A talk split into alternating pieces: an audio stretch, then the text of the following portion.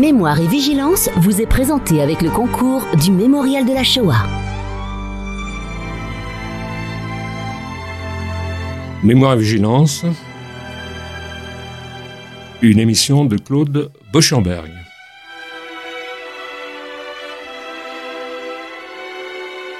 Chers amis, bonsoir. Ce soir, j'ai le plaisir et l'honneur de recevoir le père Patrick Desbois, que j'ai reçu déjà il y a quelques années à la suite de ses travaux de recherche sur les lieux d'extermination par balles après l'invasion de l'armée du Reich en territoire soviétique lors de l'opération Barbarossa en juin 1941. Alors le père Patrick Desbois Né en 1955 à Chalon-sur-Saône, est ancien directeur du service national des évêques de France pour les relations avec le judaïsme. Il est président de l'association Yad Inunum, qui mène des recherches consacrées aux victimes juives et roms des Einsatzgruppen durant la guerre en Ukraine, Russie, Biélorussie, Pologne, Moldavie, Roumanie, Slovaquie, Lettonie et Lituanie.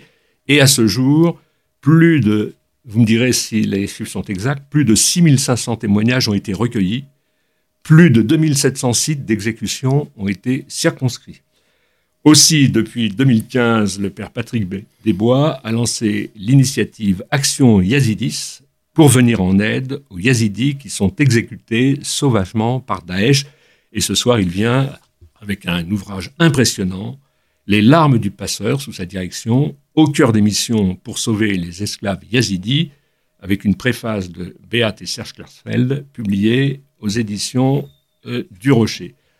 Alors, euh, avant de revenir sur euh, le parcours exceptionnel du père Patrick Desbois, je me tourne vers lui et peut-être on pourrait revenir un peu à votre parcours qui est quand même très singulier, puisque au fond, si on fouille un peu votre parcours, on s'aperçoit qu'au départ, vous aviez obtenu une maîtrise de mathématiques. Ah oui, tout d'abord, j'étais professeur, j'étais fonctionnaire, j'étais prof de maths et je, voulais euh, faire ma vie en Afrique noire, au Burkina Faso, ce qui s'appelait la Haute-Volta. Et euh, c'est là que j'ai découvert, je dirais, la foi, puis la vocation.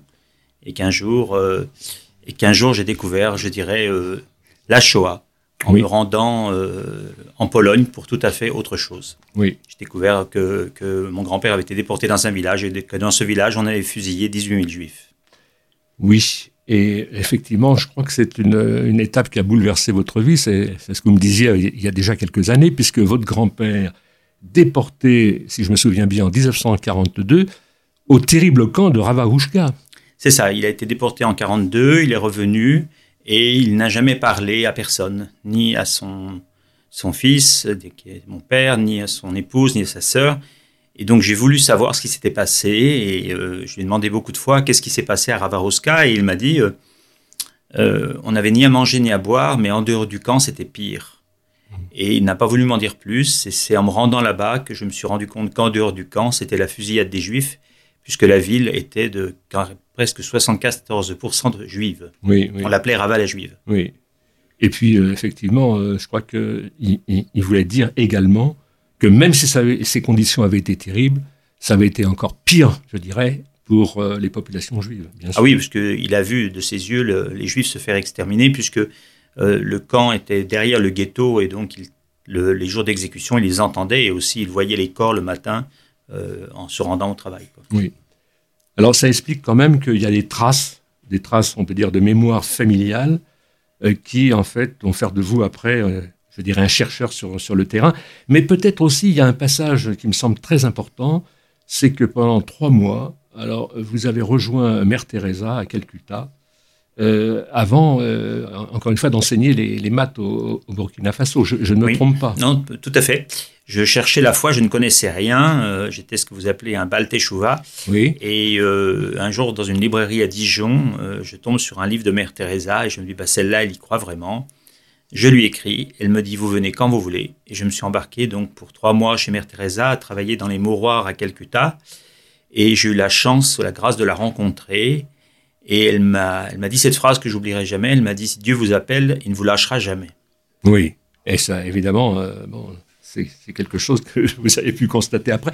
Au fond, euh, il y avait, il y avait euh, peut-être euh, avec ce contact et cette proximité avec Mère Teresa quelque chose de ce qu'on appelle en hébreu la marque du recède, mmh. c'est-à-dire de, je dirais, de, de l'éthique envers l'autre. Dans toute l'acception du terme, peut-être, non? Ah oui, puisqu'on accueillait des gens qui étaient en fin de vie et qui, qui, vivaient dehors et qui venaient mourir en paix. C'était un, genre de, de, grand endroit à côté du temple de, la princesse Kali, la déesse Kali. Oui. Et derrière, eh bien, des, des, centaines de gens, je dirais, étaient sur des lits bas et chaque matin, malheureusement, on regardait lesquels étaient morts dans la nuit. Oui. Alors, euh, je crois que c'est en 1980, combien 6, non, c'est ça, que vous êtes ordonné prêtre. Euh, puis vous devenez euh, bon curé. Hein, curé de paroisse, tout simplement. Dans une paroisse au Creusot, c'est ça Au Creusot. voilà. Et alors, ce qui va marquer votre vie aussi, ce sont des personnages qu'on a connus. Et je voudrais citer le, le cardinal de Courtrai, puisque vous allez devenir son secrétaire euh, pour les relations avec, euh, avec les communautés juives, ce qui fait que dans la communauté juive, on vous connaît bien depuis des années. Oui, euh, quand j'étais nommé à Lyon comme supérieur de séminaire, je voulais faire un travail de terrain et je disais, comme je ne suis pas lyonnais, je voudrais des, des, des domaines que les lyonnais n'aiment pas. Et donc j'avais été voir le cardinal de Courtrai, que je connaissais depuis longtemps, et je lui ai donné le choix entre les juifs, les tziganes et les sorties de prison. Et il m'a dit tout de suite les juifs. Oui. Et il m'a dit, mon conseiller, Charles Favre, va vous former. Et à la période, c'était Marc Aron qui était du Bnébrite. Et donc, je, je crois que j'ai mangé euh, trois fois par semaine pendant cinq ans avec euh, Marc Aron et Charles Favre. C'est ça, oui, oui. Et nous faisions des allers-retours Paris-Lyon pour aller voir Théo Klein et faire des projets euh, tout à fait discrets. Et je faisais mes armes petit à petit, je dirais, avec la communauté juive. j'apprenais aussi à me situer avec la les communautés juives, telles qu'elles soient. Et puis il y avait aussi le fameux épisode du, du Carmel d'Auschwitz. Il y avait le Carmel d'Auschwitz. Ah, il y avait la fin de l'affaire Touvier. Oui. Euh, il y avait euh, les plaidoiries d'Alain Jakubowicz, euh, avec qui on a beaucoup travaillé. Et oui, on s'embarquait radicalement. Il y avait aussi la Maison d'Isieux, le couple Klarsfeld, avec toutes leurs activités, leur présence, et, tous les survivants aussi qui étaient à Lyon à la période. Oui.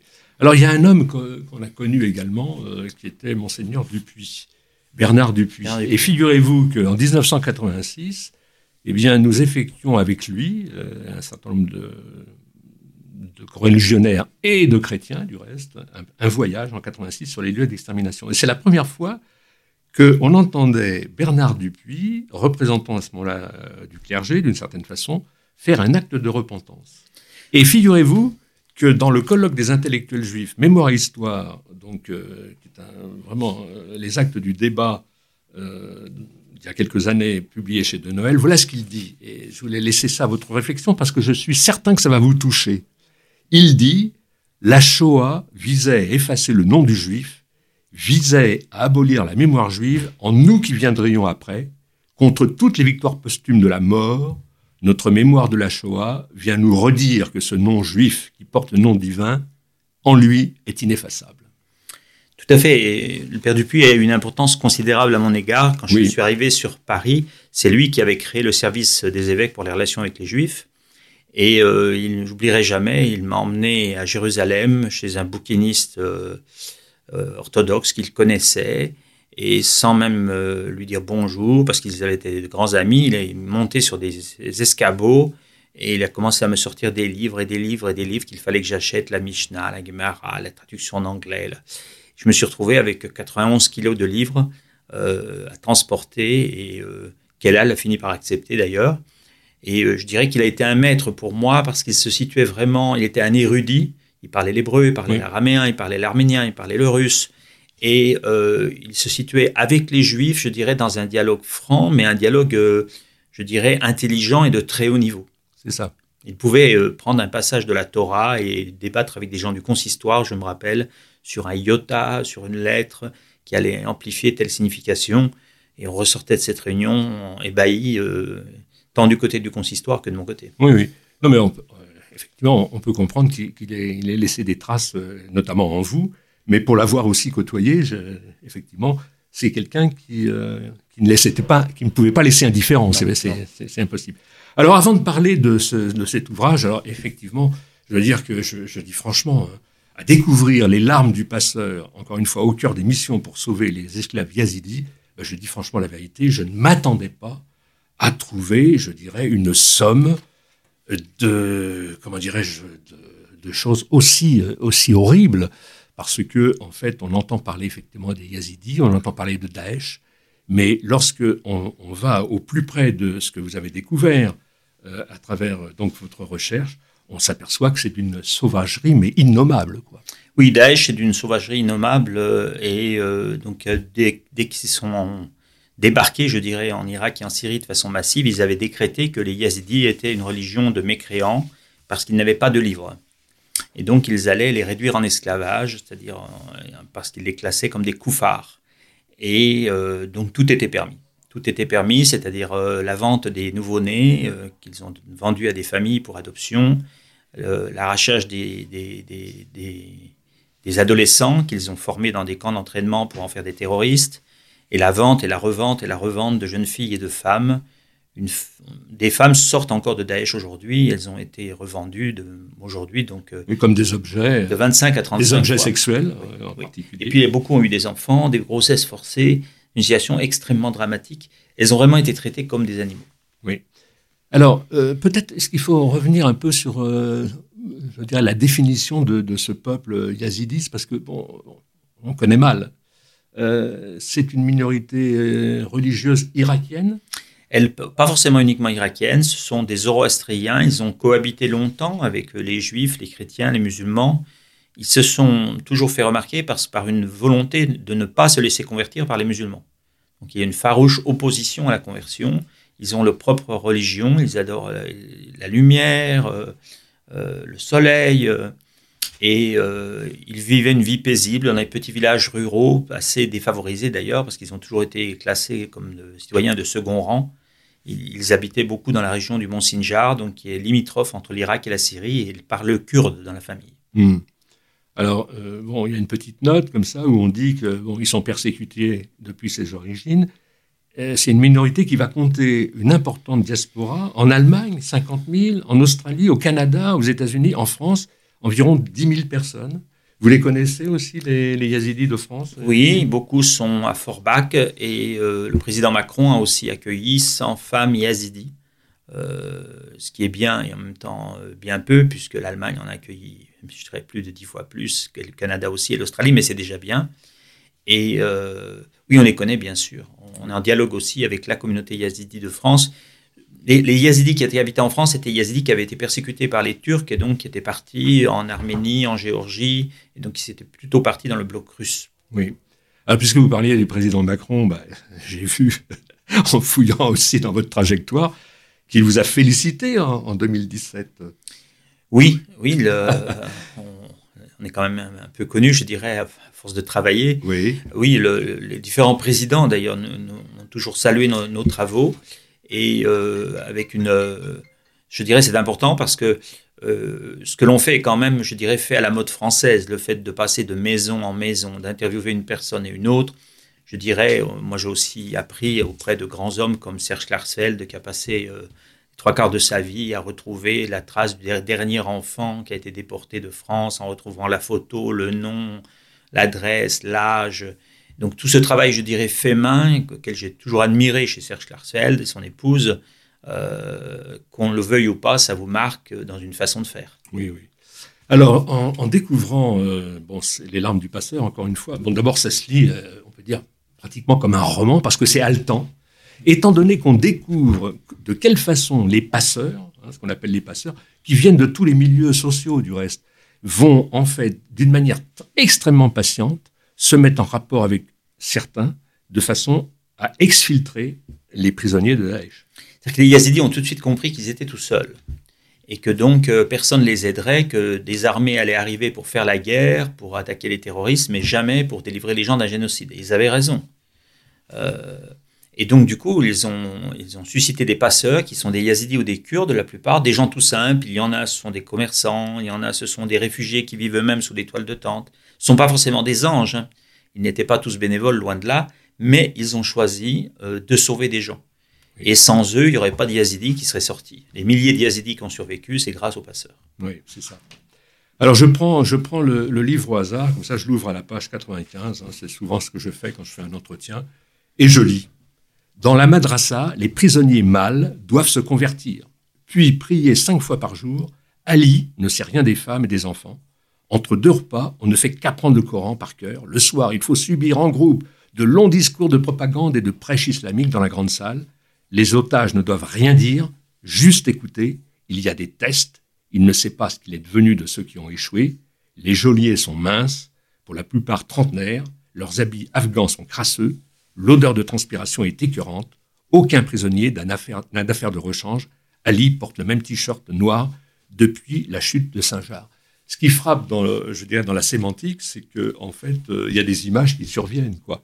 Euh, vous, euh, quand vous vous êtes porté sur, le terrain, ça a été aussi haletant de, de découvrir de quelle façon se, faisait ce relais entre les passeurs et puis d'aucuns qui vont être exfiltrés parce que sur place aussi, je dirais que vous avez dû trembler plusieurs fois. On a, aussi, nous-mêmes, on a filmé 400 survivants yazidis quand ils s'échappent. Donc on est en lien avec les passeurs qui nous disent ça, il y a une fille qui va arriver dans trois jours, elle est dans telle ville, dans telle ville, elle passe les postes de police et puis elle est libérée. Donc on attend le jour de la libération parce que, bon, vous imaginez, la maman qui retrouve sa fille qui a été vendue 25 fois, euh, la honte et en même temps la joie. Et, et puis, donc nous les interviewons très longuement pour savoir ce qui, quel Daesh a fait quoi. Elles se souviennent du nom ou du surnom de chaque homme qui les a violés, de chaque homme qui les a vendus et revendus, ou bien euh, les enfants de chaque homme qui l'a battu pour apprendre le Coran, qui l'a torturé. Et euh, nous avons ouvert quatre centres euh, pour accueillir ces enfants, donc deux centres pour les garçons qui ont été formés comme terroristes, et alors qu'ils ne sont pas musulmans, et deux, deux, centres pour des femmes qui ont été violées, vendues et revendues. Donc nous avons là-bas 18 personnes qui travaillent pour nous. Donc on est à la fois en enquête, puisque nos enquêtes servent en ce moment à des jugements qui se passent en Allemagne contre des hommes de Daesh, et nous sommes en même temps en train de rétablir les victimes. Oui. Alors il faut ajouter à ça, évidemment, euh, bon, des, centres de réhabilitation, hein, puisque en fait, ce sont des gens qui sont cassés, hein, ils sortent de là complètement cassés, et vous avez réussi aussi à obtenir une aide psychologique sur place, ce qui est très important. Oui, on a trouvé des gens qui avaient fait des études, un, doctorat d'ailleurs en psychologie, qui pourtant dormaient sous une toile de tente. Sous les toiles de tente, dans un camp de réfugiés, il y a toute la population. Ces gens ne se rendent pas compte, il y a de l'instituteur au balayeur, tout le monde est réfugié. Et donc, euh, on a pu effectivement créer des, des centres. Ce n'est pas facile parce que les enfants ne se souviennent plus du nom de leur maman, même plus du visage. Ils croient parfois que leur mère, c'est la femme Daesh qui les a achetés. Euh, ils parlent en plus plus leur langue. Souvent, leur langue a été interdite, donc ils parlent l'arabe s'ils ont été achetés par des arabes. Ils parlent l'allemand. L'autre jour, j'ai interrogé une fille qui ne parlait qu'allemand parce qu'elle avait été achetée par une femme euh, Daesh allemande. Un garçon qui avait été acheté par des Daesh américains, il ne parlait que l'anglais. Et une qui avait été achetée par un Daesh français, elle parlait le français. Hmm. Donc, euh, ils ont même perdu leur langue maternelle et leur souvenir maternel. C'est hmm. souvent on leur dit leur plus vieux souvenir, c'est quand ils étaient chez oui. Oui, mais alors ce qui est encore pire, je dirais, c'est qu'avec la perméabilité, ils je dirais qu'ils deviennent eux-mêmes pratiquement en potentialité d'être des bourreaux. C'est ça qui est ah incroyable. Oui, oui, certains enfants ont tué des gens. Certains enfants qu'on a dans nos centres ont tué des gens parce que ils ont été formés. Ils ont dû passer un test. Les tests, c'est savoir par cœur la liste des gens qu'il est légal de tuer et comment les tuer. Et donc, euh, les juifs sont toujours en tête de liste, les chrétiens d'ailleurs juste après. Et, euh, et après, on les a envoyés dans les zones de combat, et donc forcément, ils ont tué des gens. Oui. Alors, où est-ce qu'on en est aujourd'hui, je dirais, de, malgré votre travail acharné, je dirais, votre lutte euh, concernant, je dirais, la préoccupation des États par rapport à ce qui se passe? Parce que là, on voit, à bon escient, du reste, au début du livre, la situation de Daesh, et ça remonte au printemps 2015, on voit une carte avec l'influence géopolitique euh, donc qui va couvrir à la fois la Syrie, l'Irak euh, et les pays adjacents. Euh, c'est quand même un fléau aujourd'hui qui est très très impressionnant. Daesh n'est pas mort. Il a, il, a, subi évidemment une énorme attaque, je dirais. Il a perdu les trois quarts de son territoire. Euh, mais ils existent encore là-bas. Et de plus, c'est une idéologie qui attire beaucoup les jeunes. En plus, ils se sont installés ailleurs, ils se sont installés en Afghanistan, ils ont affilié des groupes au Mali, au Niger, euh, euh, au Burkina Faso, au Nigeria. Donc, je dirais malheureusement, il y, a, il y, a, une constellation Daesh avec des groupes affiliés et un nouveau, un successeur à Baghdadi. Et une grande attirance pour des jeunes, puisque quand ils racontent, par exemple, la liste des violeurs, c'était des gens de tout pays. Ça peut être évidemment des Saoudiens, des Jordaniens, euh, euh, mais aussi ça peut être aussi des Russes, euh, des Français, des Chinois, des Anglais, des, Britanniques, des Belges. Donc ce que j'ai découvert aussi, c'est combien cette idéologie de Daesh attire les jeunes et que Daesh a misé sur les jeunes en formant, je dirais, des, troupes de jeunes. On le voit bien d'ailleurs dans ceux qui commettent les attentats ici, la plupart du temps, ce sont des jeunes. Oui. Alors évidemment, l'ouvrage ben, commence par un, par un, chapitre où vous dites la vérité. nous avons vu et beaucoup pleuré. Hein. Donc vous en expliquez et puis vous associez avec vous donc euh, une personne qui travaille aussi à vos côtés. Peut-être on peut dire un mot sur elle. C'est Costel Nastasi. Costel Nastasi, donc c'est un, il est rome. Oui. Et c'est un ancien policier de proximité à Molenbeek. Donc il connaît bien le monde des islamistes. Il a, connu, Belgique, il a connu Abdel Salam euh, ah avant qu'il soit Abdel Salam, j'allais dire, lorsque sa famille volait des sacs et que c'était plutôt des petits délinquants. Et euh, nous sommes trois euh, d'ici. Il y a aussi Zahir, qui est un yazidi. et là-bas, nous, nous joignent, je dirais, une équipe de 18 mais on, essaie de, garder une équipe assez réduite parce que d'abord, il y a des questions de confidentialité. Tous les interviews qu'on a, ça ne concerne pas des, Allemands de 42. Hein. Ça concerne des islamistes dont un certain nombre, je dirais, courent les rues de tel pays ou d'un autre. Et, puis aussi, à la protection des victimes parce que les Daesh, s'ils savent que les victimes parlent, les Daesh sont très très modernes avec Internet. S'ils trouvent une trace de leurs victimes sur Internet, elle peut se faire tuer. C'est ça. Donc le, danger persiste. Oui, tous les prénoms sont changés, tous les prénoms, du livre sont, changés. Alors, euh, vous dites que euh, plus de 150 jeunes ont été libérés, hein, mais leur identité, vous venez de le dire, est restée euh, enfermée là-bas. Les passeurs ont sauvé des centaines de victimes. C'est difficile de, donner un chiffre aujourd'hui. Oui, c'est difficile. D'abord, ils ne le diront pas. cet ouvrage a été fait avec les carnets de notes des passeurs. Certains passeurs sont très ouverts pour vous rencontrer, d'autres veulent rester discrets. Mais aussi, il y a des jeunes passeurs qui continuent aujourd'hui, car maintenant, je dirais, euh, en Syrie, tout le monde veut acheter du yazidi. Parce qu'à la fin, ils peuvent les revendre aux familles. Ça. Donc, euh, ils, revendent un, ils revendent un garçon 15 000 dollars, une fille 25 000 dollars. Hmm. Donc, euh, ça peut être aussi des gens d'Al-Qaïda qui achètent des yazidis, ça peut être aussi n'importe qui. Donc, les passeurs m'ont dit c'est beaucoup plus compliqué maintenant pour les faire libérer. Et puis, certains ont été emmenés avec des Daesh en Turquie. Et donc ça amène encore d'autres problèmes géopolitiques graves, comme on le sait. Mhm. Alors au cœur du livre, euh, bah, évidemment des, photographies hein, euh, tout à fait édifiantes. Euh, on voit, et je dirais, les libérés, et puis, comment dirais-je, les familles, quoi. Et cette photo, alors cette photo qui est vraiment une photo bon, très émouvante, où on voit un, grand-père hein, qui presse sur son cœur un, un jeune garçon, et, et où L'un des passeurs, qu'on appelle Ali, dit Pour moi, ces larmes valaient le monde entier. C'est cette photo-là. Oui, bien sûr. C'est une, photo magnifique. Hein. Parce que souvent, les parents sont morts. Les parents ont été tués, donc ce sont les grands-parents euh, qui ont réussi à se sauver ou, qui ont été jetés dehors parce que les Daesh les trouvaient trop âgés. Et euh, ce sont les grands-parents. Euh, un, grand-parent m'a dit Mais j'ai six personnes à ma charge, c'est mes neveux. Et en plus, il dit Aucun ne parle plus ma langue et je ne sais pas ce que je vais faire vu mon âge. J'ai plus de 80 ans et ce sont tous des enfants. Oui. ces enfants sont en situation difficile parce que le morceau de famille qui reste souvent, ce sont des personnes âgées. C'est ça. Oui. Alors aujourd'hui, aujourd'hui, si on veut parler net et franc, euh, quels sont les, soutiens au niveau des, pouvoirs, des pouvoirs étatiques, au niveau des pouvoirs publics que, vous avez concernant euh, cette situation euh, bah, on est quand même soutenu, on est soutenu par la France. Hein, oui. une très bonne relation avec le Quai d'Orsay, avec la cellule de crise. Euh, les consuls de France euh, là-bas sont, et l'ambassadeur aussi à Bagdad sont extrêmement aidants, je dirais. On a aussi un soutien de l'Allemagne. Euh, mais je dirais que après, il faut compter sur soi. Il faut compter sur soi parce qu'il y a des mesures de sécurité à prendre, il y a un comportement précautionneux à avoir, il y a une sensibilité aussi vis-à-vis des pouvoirs irakiens. Euh, puisqu'on est, on est justiciable à l'âge de 9 ans en Irak. Donc certains des enfants qu'on a sont justiciables. Et on, évidemment, on ne veut pas les emmener là-bas. Donc euh, je dirais, euh, il a fallu se, glisser comme un poisson dans l'eau en Ukraine. Après, il a fallu se glisser comme un poisson dans l'eau en Irak. je dirais que ce n'a pas été simple.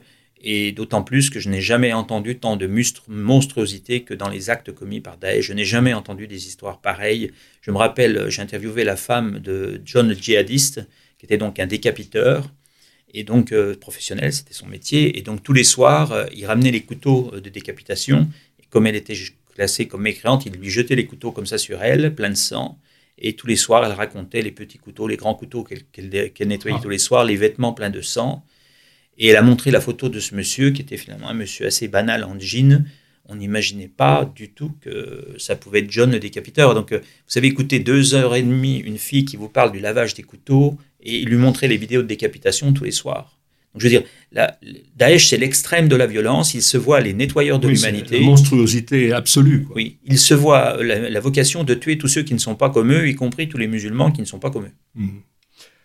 Alors, je voudrais peut-être donner la parole à, bon, par, euh, la préface interposée de, Serge et Beat Klarsfeld, parce que, bon, euh, encore une fois, je le dis, euh, ils ont beaucoup d'estime pour vous. On se connaît depuis longtemps. Et vous, connaissez depuis longtemps. Très bonne amitié. Et voilà ce que voilà ce qu'ils disent. À la lecture de leur histoire, une question nous hante. Que faisions-nous alors que ces hommes et ces femmes se battaient seuls pour la survie des innocents, à défaut d'avoir su les défendre hier Que pouvons-nous faire aujourd'hui? Les Yazidis réclament justice. Il est de notre responsabilité de poursuivre leurs bourreaux européens devant les tribunaux.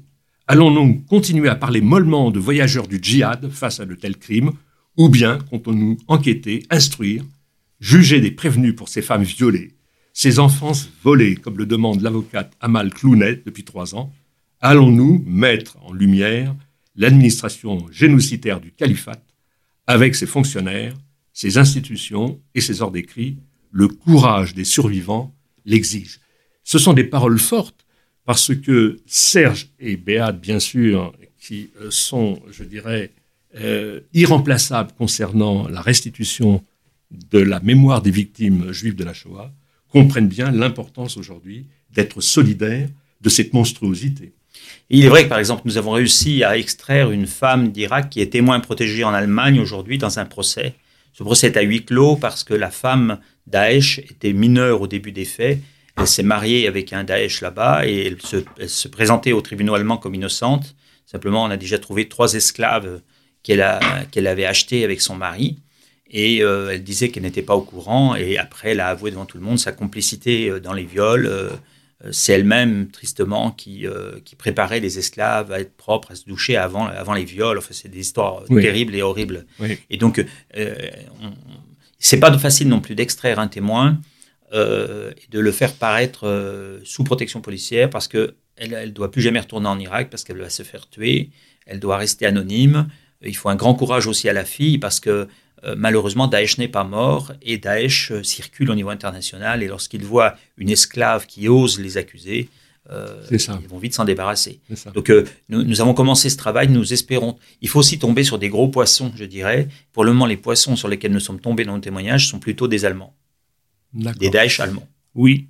Et puis, euh, bon, le rayonnement, c'est qu'il n'y a pas si longtemps, je pense que c'était en, 2017, vous avez réussi à, donc, à exposer, à faire une exposition à New York. Oui. les crimes de Daesh contre les Yazidis, les survivants parlent. Quel écho vous avez eu à ce moment-là? On a eu, d'abord, c'était largement couvert. C'était euh, couvert par la représentation de la France, de l'Allemagne, des Britanniques, mais aussi de la Jordanie et de l'Irak. Euh, ça a demandé, vous imaginez, énormément de négociations diplomatiques pour le faire. Euh, je dirais que ça a eu un écho important parce qu'enfin on montrait les, visages des victimes. Ça. parce que les gens, bon, tout le monde savait que Nadia Mourad avait le prix Nobel de la paix, mais les gens ne se rendent pas compte que c'est des milliers de femmes et d'enfants et de vieillards qui sont soit tués, soit utilisés comme des esclaves, euh, battus, euh, violés, revendus. Et euh, j'en étais, j'en étais fort content et je dirais, on continue, je dirais, notre travail avec l'ONU. Mais il ne faut pas rêver. Après, le vrai travail est sur le terrain. Il est là-bas. Vous savez, il y a encore 18 camps de personnes déplacées yazidis. Chaque camp, c'est 15 000 à 25 000 personnes. Là, il va faire froid. En hiver, il fait froid en Irak. Un chauffage, c'est 40 euros. Et pour trouver des gens qui soutiennent, ce n'est pas facile la plupart des dons nous viennent de, gens tout simples qui contribuent à cela. Hmm. C'est car, comme je dis, à la fin, on savait que c'était un génocide. On peut pas dire on savait pas. On peut pas dire aussi qu'on pouvait pas aider les victimes. Aujourd'hui, on peut, si on veut. Hmm. Il y a notre ONG, mais il y en a d'autres qui peuvent aider. Mais je dirais ceux qui peuvent, il faut aider. Euh, les gens me demandent pourquoi j'aide les Yazidis alors qu'ils sont pas chrétiens. Mais je dis, ben, on les, je les aide parce qu'on les tue, parce que c'est un génocide. Donc je pense qu'il faut maintenant se rendre présent sur les terrains de génocide aux côtés des victimes d'abord et agir. Vous savez, euh, la fameuse question que, Dieu pose à Cain, qu'as-tu fait de ton frère? Hmm. Qu'as-tu fait aussi des, des, sangs de ton frère et des sangs de ton frère. puisque ça touchait aussi les, générations euh, suivantes. Alors j'ai une question un peu bon, un peu personnelle comme ça, c'est que bon, ça fait des années. Euh, on va parler aussi on va dire un mot sur Yad, Yad Inunam. Hein. Euh, ça fait donc des années que vous côtoyez le crime, que vous côtoyez la mort. Ma question, au fond, est-ce la foi qui vous fait, euh, je dirais, surmonter un petit peu votre épreuve quotidienne? C'est sûr que sans la foi, je ne tiendrai pas. Sans la prière, je ne tiendrai pas. Euh, parce que c'est vrai que il y a des fois des, interviews, on est obligé de s'arrêter au milieu. Il y a une femme, elle avait été achetée par un juge islamique et son mari avait 75 décapitations. Elle commençait à raconter la première, la deuxième, la quatrième. Moi, j'ai dit, on va arrêter l'interview et on va se revoir demain. Hmm. Euh, donc, je dirais, oui, sans doute la foi, euh, des solides amitiés, un psychanalyste aussi qui m'aide depuis 20 ans. Ah oui, ça c'est important ce que euh, vous dites. sinon, je crois que je, ne tiendrai pas parce que vous savez, parfois on se rate parce qu'on est tellement surpris par la violence du crime. je me souviens dans un village, c'était en Ukraine, où une dame me dit ils ont coupé les juifs en morceaux à la hache. J'étais tellement surpris que je ne savais plus comment conduire l'interview. Donc vous mm. revenez en France. En plus, ici, les gens s'en fichent. Ils préparent Noël ou autre chose. Mm. Euh, euh, et le déconfinement. Donc, euh, les criminels ont, des autoroutes. Hein. Et donc, mm. si j'avais pas eu la foi des amis et un très bon psychanalyste, je n'aurais pas tenu. Oui, c'est ça. Mais bon, ça n'empêche pas, malgré tout ça, alors c'est une question encore impudique, de très certainement, de temps en temps, vous sentir un peu seul. Parce qu'en fait, pas, pas entendu, pas entendu. Pas entendu, oui. En même temps, je vous dis franchement, euh, dès qu'on me demande cinq interviews euh, sur le sujet, euh, je commence à regarder dans la rue s'il va pas m'arriver des problèmes. Parce que ah oui, Daesh a des adeptes chez nous. C'est pas comme c'est pas comme si Daesh était mort et qu'il n'y a aucun sympathisant de Daesh en France. Donc après, il y a des questions de sécurité personnelle. Donc les gens, euh, beaucoup de mes amis avec qui je travaille, euh, que ce soit Caroline Fouret ou d'autres, ils ont tous des protections policières. Pas vous Donc euh, non, pour le moment, j'en ai pas voulu. pour le moment, bah, j'ai un air tellement banal que pour le moment, les gens ne me voient pas, passer inaperçu. Mais bon, il suffit d'un avec un couteau, hein, vous le savez bien. Mmh. Donc, si ça arrive, ça arrive. Mais donc, j'aimerais bien que ça arrive le plus tard possible pour continuer ce travail parce que je sais bien qu'il faut un certain courage pour. On en plus, nos enquêtes sur les choix ne sont pas terminées. On est une équipe en ce moment en Ukraine, une autre en Pologne. Oui, on a encore deux années au moins de recherche des fausses communes et des témoins. On, est en train de sauver la mémoire de l'Europe de l'Est, puisqu'on interviewe tous les gens qui ont assisté aux fusillades des Juifs, mm. qui n'avaient jamais parlé. Mm. On a filmé maintenant 8000 personnes. Mm. Donc, euh, euh, j'aimerais bien que ça soit mené à bout et aussi que la plupart des Yazidis aient retrouvé leur place dans la société. Puis, qui sait, euh, si j'ai encore l'énergie, peut-être nous allons nous lancer prochainement dans d'autres chantiers. En tous les cas, vous dites vous passez inaperçu, mais euh, bon, euh, en vérité, maintenant, a une, vous avez une véritable audience internationale. Et depuis longtemps, vous êtes docteur honoris causa de je ne sais combien d'universités, des, dizaines et des dizaines de prix. Oui, mais enfin, j'ai une allure banale, ça m'aide, ça m'aide beaucoup. Parfois, je ris quand les gens connaissent pas mon visage, je m'assieds au fond de la salle. Puis au moment où ça va commencer, je me lève et les gens disent mais ça peut pas être lui. et donc j'en joue. Euh, je suis d'un milieu simple et euh, je le porte avec moi, avec joie d'ailleurs. Et euh, non, je... mais c'est vrai que malheureusement, les hommes et les femmes de Daesh sont des gens dangereux et que si l'un d'eux me repère dans la rue, je crois que ce sera mon dernier jour. Ben, ma foi, on fera, on fera, vous ferez une autre émission. Oh, écoutez, faut, faut oublier ces paroles. Euh, alors, je reviens un petit peu à Yad Inunum, parce que, en fait, si vous voulez, il y a longtemps, hein, vous savez, cette émission, elle, a commencé en 1980, alors donc c'est déjà une vieille dame, cette émission. Eh bien, je me souviens qu'autrefois, euh, Léonce Poliakov insistait pour préciser que la Shoah n'avait pas commencé comme on le pensait en janvier 1942, après la conférence de Wannsee, etc. Mais il disait non, L'opération commence avec Barbarossa en juin 1941, où l'armée du, Reich va en fait commencer à exterminer à la fois les villages juifs, les, juifs des villages, et les commissaires politiques euh, à ce moment-là communistes. Et effectivement, c'est votre travail depuis tellement longtemps d'aller découvrir ces charniers. Du reste, il y a des images absolument horribles où, où l'on voit les tranchées qui sont creusées, où les pauvres juifs eh bien, sont tués d'une balle à ce moment-là, et de dos, s'il vous plaît, d'une balle dans la tête. Euh, c'est quelque chose qui doit vous tétaniser, ça, à chaque fois.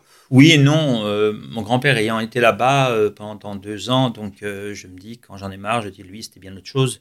Et c'est vrai que maintenant, donc ces tueries vont de la Lituanie jusqu'à l'Azerbaïdjan, C'est ça. ou à l'Ossétie du Nord. Et c'est vrai que ce qui pour moi demeure incompréhensible, c'est comment des jeunes Allemands, quand même la plupart qui ont été tués par des Allemands, pas forcément des SS, n'importe quel Allemand, même des civils, euh, participaient à l'armée, n'importe qui. Et puis aussi des locaux de tout pays. Euh, comment ces gens-là ont pu, de, pendant trois ans, tuer des civils tous les jours, y compris des petits-enfants, y compris des personnes âgées, et les tuer un par un. Ils voyaient chacune de leurs victimes, chaque victime les voyait. Euh, donc il y a vraiment... Et puis ils sont rentrés après en Allemagne, pour ceux qui ont... Et puis n'ont pratiquement pas été jugés. Ils ont eu la vie tranquille, ou alors ils ont été jugés avec des peines minimes. Euh, donc euh, euh, je me dis, mais qu'est-ce qu'il y avait et qu'est-ce qu'il y a dans l'être humain qui lui permet d'être un assassin de masse avec une idéologie euh, terrible euh, qui était cette idéologie nazie et, de faire ça chaque jour? Vous imaginez chaque jour, chaque matin, tuer des, des Juifs jusqu'au soir, euh, des petits bébés, des grands-mères et rentrer le soir, boire, se recoucher, le lendemain se relever. Je, quand, quand ce qui est terrible, c'est que j'avais lancé un appel à des Allemands pour qu'ils m'envoient des lettres anonymes, etc., de, de témoignages. Je n'ai reçu que deux lettres. Il y a quand même, parce que s'il y a un pays où j'ai pas enquêté, c'est en Allemagne, je dire, parce que surtout au début, la mémoire des assassins, elle était dans les rues. C'est ça. Alors, vous, vous parlez de ces commandos. Bon, il y a les Einsatzgruppen, mais pas que. hein. Il y a aussi des, des éléments de la Wehrmacht. Et puis des locaux, des des locaux locaux. qui viennent aider. Mais si je reviens aux Einsatzgruppen, et si on fouille un peu l'histoire, on s'aperçoit que parmi ces hommes, beaucoup étaient des diplômés ah oui, oui, euh, de, de l'université, Oui. des docteurs en des droit, docteurs en droit, oui. des, des- des enseignants. euh, euh, c'est incroyable. Oui, l'éducation ne prévient. Voilà. ne- ne- Ça, c'est une leçon pour. L'éducation ne prévient Pour la pas civilisation. euh, la conscience du meurtre. Je veux dire, chez Daesh aussi, il y avait des ingénieurs, il y avait des docteurs, il y avait des pharmaciens, euh, il y avait des chirurgiens. Chez Daesh aussi, il ne faut pas s'imaginer des abrutis qui courent après une barbe. Hein. C'est pas du tout ça. Il y avait des gens de très haut niveau. Vous imaginez pour contrôler une surface si grande et une organisation si grande. Et chez les Einsatzgruppen, c'était la même chose. Non, l'intelligence, malheure- malheureusement, au contraire, parfois, elle peut servir au crime et la redoubler. Euh, le problème, c'est tout simplement que, euh, apparemment, quand on autorise des gens à tuer beaucoup d'autres, euh, ben, on trouve toujours des candidats. Hitler n'a jamais manqué de, de- travailleurs, il n'a jamais manqué de candidats, et Daesh non plus n'a jamais manqué de décapiteurs, alors qu'on décapitait tous les jours. Donc ça veut dire, les gens sont prêts à mourir en tuant ceux qu'ils pensent être méchants. C'est un peu une folie, mais ils sont prêts à perdre leur vie. Il n'y a qu'à voir ceux qui ont fait des attentats en France. La plupart sont morts, mais ils préféraient mourir jeunes et avoir tué des juifs et des militaires et des gens qui dansent et des gens qui buvaient et n'importe qui dans la rue. Et voilà, ils sont, ils sont morts comme shahids, ils sont au ciel. Les nazis pourtant croyaient guère au ciel, mais euh, ils mouraient quand même pour les mêmes raisons. Combien sont morts au combat dans ces affaires-là? Pour moi, c'est- c'est une grande énigme. C'est comment ça se fait que tant de jeunes sont facilement, euh, je dirais, la conscience broyée et sont prêts, je dirais, à être des James Bond de l'humanité pour assassiner une population qu'ils connaissent des fois pas du tout euh, et les réduire à zéro. Oui, c'est une. Effectivement, c'est bon, euh, une réflexion qui n'abou- n'aboutira pas parce qu'on on- on ne trouve pas les clés. C'est cette perte totale de la, de la responsabilité. Et puis, euh, je dirais le, le fait que ce sont des consciences tellement rétractées que tout ce qui gravite, je dirais, à, à l'extérieur d'eux-mêmes, eh bien, sont des ennemis potentiels. Ah oui, euh, les Daesh ont ça si en commun de- de- C'est ça. avec les nazis que tout ce qui n'était pas comme eux, ils pouvaient, euh, pouvaient les tuer. Moi, j'ai demandé à quelqu'un qui est un ancien Daesh qu'est-ce qui faisait légal de tuer une femme? Il m'a dit, par exemple, si son sac à main brillait trop, ou s'il avait oublié un gant, etc. Donc, euh, après, j'ai demandé des peines de mort dans les prisons parce qu'il fumait. J'ai dit de la drogue, non, des cigarettes. Oui. Euh, donc, euh, et je m'en souviens, les, les nazis qui pouvaient assassiner n'importe qui, ça pouvait être de- du bébé juif à la grand-mère, bébé de cigane à la grand-mère, et d'un communiste et d'un pas communiste, ou de quelqu'un qui leur plaisait pas dans la rue. Hmm. Et, et ils sont rentrés après chez eux tranquilles, ils ont refait leur vie Oui. tranquille. Ils ne sont pas Oui. devenus des assassins. Un assassin de masse, c'est quelqu'un qui se croit en mission, je dirais, pour nettoyer la planète, et il rentre chez lui et il refait sa Oui. vie. On est aussi obligé, ah, vous parliez tout à l'heure du psychanalyste, bon, euh, en- un, un petit détour rapide. C'est que, bon, on sait, Freud nous apprend euh, ce qu'il en est de la, de la pulsion de mort, et il disait un gain de plaisir d'une autre sorte. C'est-à-dire qu'il y a euh, les, les assassins que vous avez vus, il y a probablement aussi un fond de sadisme, Ah oui. mais qui cherchent aussi leur propre pulsion de mort, parce que tuer l'autre, c'est se tuer aussi quel- quelque Il y a aussi que tous étaient vraiment des criminels. Voilà. C'est-à-dire, on n'a jamais vu un nazi, par assassiner une famille juive et ne pas dévaliser la maison. Mmh. Il en a jamais dit, ah non, moi je suis un pur criminel, je ne vais rien voler, mais pas du tout. Il dévalisait les maisons les unes après les autres, certains des biens partaient dans le Troisième Reich, certains des biens partaient dans sa famille. Donc euh, j'ai beaucoup de témoignages comme ça. Je me rappelle une famille qui habitait à côté de la gare, euh, une famille euh, ukrainienne, et c'était l'hiver, et les, tueurs sont venus se réchauffer les pieds le soir chez eux, et un soldat allemand sort 250 grammes de dents en or des juifs. Il a dit, je voudrais vous les vendre parce qu'à la Gestapo, on va me les prendre. Donc hmm. chacun voulait tirer des bénéfices. Les viols de filles juives, les esclaves sexuels juifs aussi dans les Gestapo à l'Est, c'était fréquent. Donc, ce que j'ai découvert aussi, c'est que le crime antisémite pur n'existe pas. Ce sont des criminels comme tout criminel. Et donc, il y a l'antisémitisme qui va les mouvoir pour tuer, mais après, ils vont être violeurs et voleurs. Oui. Et euh, on oublie cela parce qu'aujourd'hui, c'est dramatique. Si, un type tue quelqu'un par antisémitisme, mais qu'il les vole ou bien qu'il fumait de la drogue, on va dire ah c'est pas forcément antisémite. Hmm. Mais euh, les nazis buvaient, hmm. les nazis volaient, les nazis violaient. Alors on peut dire aussi que c'était pas antisémite la Shoah à la fin. Oui, tout à fait. Et puis en même temps, euh, comme vous le soulignez, cet appétit de gangster, au fond, ne peut pas se couper aussi du fait que, comme vous le savez très très bien, les juifs sont porteurs de la loi. Les juifs sont porteurs d'un surmoi d'une certaine manière. Et dans ce sens-là, c'est insupportable à celui qui est animé de la toute-puissance et qui veut tout récupérer, tout posséder pour lui. Qu'est-ce que vous en pensez? Oui, Simplement, ils vont jamais le dire comme ça. ça. Euh, les nazis disaient que c'était des judéo-bolcheviques, ou bien que c'était des virus, qui avaient un défaut biologique. Les, les, les, Daesh disent que c'est parce qu'ils occupent la Palestine. C'est-à-dire qu'il y a toujours... L'antisémitisme ne se dévoile jamais vraiment, il prend toujours un prétexte pour assassiner. Euh, le juif a de l'argent, le juif est sioniste, le juif est bolchevique, ça dépend. Le juif est sale, le juif est propre, le juif est trop riche, le juif est trop pauvre, euh, le juif sent mauvais, le juif sent trop bon. Enfin, il y a toujours quelque chose. Et parce que je dirais, il ne peut pas s'avouer à lui-même qu'il s'affronte à un peuple, euh, justement, qui lui résiste par le fond de son identité. Et donc il va trouver un prétexte et il va se transformer en révolutionnaire qui débarrasse l'humanité, qui, qui, fait une révolution anti-juive. Oui. Alors il, me vient une réflexion, c'est que, bon, euh, avec tout ce que vous faites, c'est-à-dire, euh, bon, véritablement une action inlassable, vous ne pouvez pas vous coupler non plus d'une vraie réflexion, je dirais, euh, métaphysique, hein, sans employer de grands mots, sur, sur la vie, sur la mort, etc. Est-ce que votre proximité avec euh, la communauté juive, et en particulier euh, certains penseurs de, notre communauté, eh bien, vous ressource aussi et, vous aide Moins maintenant qu'auparavant. J'ai beaucoup travaillé sur les textes juifs, évidemment, oui. j'ai démarré, et même tout au long.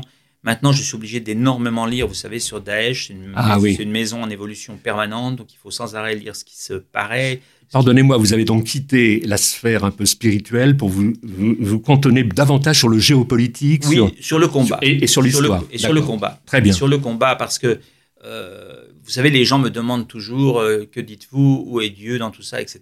C'est ça. Et j'ai dit, mais c'est comme si vous avez un pompier le jour du 11 septembre et que le type en bas lui dit, vous avez un doctorat sur l'eau? Et il dit, laissez-moi, ça brûle. C'est ça. Et moi je dirais, euh, laissez-nous faire, ça brûle. moi j'avais dit, je me rappelle à des amis, Esbrent. Esbrent. Et, euh, Yiddish, ça brûle. Esbrent dans beaucoup d'endroits aujourd'hui. Et euh, ma foi est dans l'action. Ma foi est dans la réaction, euh, je dirais, à cette fameuse question qu'as-tu fait de ton frère? La, réponse est en action. Elle n'est pas qu'est-ce que tu penses de ton frère? Elle est qu'as-tu fait? Hmm. Une autre question un peu indiscrète. les confrères autour de vous, vous, vous sentez un soutien, la vérité? Oui. Oui. Ah oui, j'ai ami évêque qui m'appelle au moins une fois par semaine, oui. euh, un autre prêtre que j'aide, un autre, oui. Euh, en même temps, je ne les embête pas trop parce que je sais que, bon, avec le coronavirus en ce moment, ils ont tellement d'autres questions à gérer. Mais je dirais, oui, un grand respect et un grand, un grand suivi, une grande amitié en tout cas. Ils savent que ce que je fais n'est pas facile, ce qu'ils font aussi n'est pas facile d'ailleurs. Donc une grande amitié. Oui. Bon, écoutez, euh, sachez une chose, cette émission est la vôtre. Euh, je suis vraiment, je vous dis, je vous regarde bien dans les yeux pour vous dire, Dès que vous avez des informations, dès que vous voulez passer à cette antenne, je suis à vous pour, voilà, pour relayer, parce que vous faites un travail admirable et euh, je dirais qui mérite vraiment au moins notre soutien, euh, je dirais notre soutien moral, à défaut d'autre chose. Merci beaucoup, hein? Merci en tout cas, et puis n'hésitez pas, et si des gens veulent savoir de plus près. Alors justement, donnez, donnez un peu peut-être les possibilités ben, de, le vous. Le plus simple, c'est de me joindre sur mon Facebook. Facebook, Patrick Desbois. Père Patrick Desbois. même il n'y a même pas le mot père. Euh, j'ai un petit sticker bleu. Si vous me contactez en message privé, vous aurez tout de suite euh, les éléments. Et si vous voulez savoir ce que l'on trouve en Ukraine, euh, ce que l'on trouve en Pologne, oui, c'est important. C'est sur le site de Yarad, de Facebook de Yarad. Et puis, ce dernier, hein, et ce dernier ouvrage, Les larmes du passeur, donc qui vous emmènera. C'est une lecture facile et un peu fascinante d'ailleurs. Oui, euh, haletante, hein, un peu comme un policier. Et, qui n'est pas sans donner des frissons, hein, parce que ce qu'on y lit, euh, c'est vraiment absolument, encore une fois, innommable. C'est comme un récit policier euh, dans, les, dans, dans, la, dans, la, nuit de Daesh d'aujourd'hui, et pour sauver les vies. Père Patrick Desbois, merci, et donc ben, pour une émission prochaine. Donc, encore une fois, Les larmes du passeur, au cœur des missions pour sauver les esclaves yazidis, préface de Béat et Serge Karsfeld, aux éditions du Rocher. Chers amis, merci, à mercredi prochain. Mémoire et vigilance vous a été présenté avec le concours du Mémorial de la Shoah.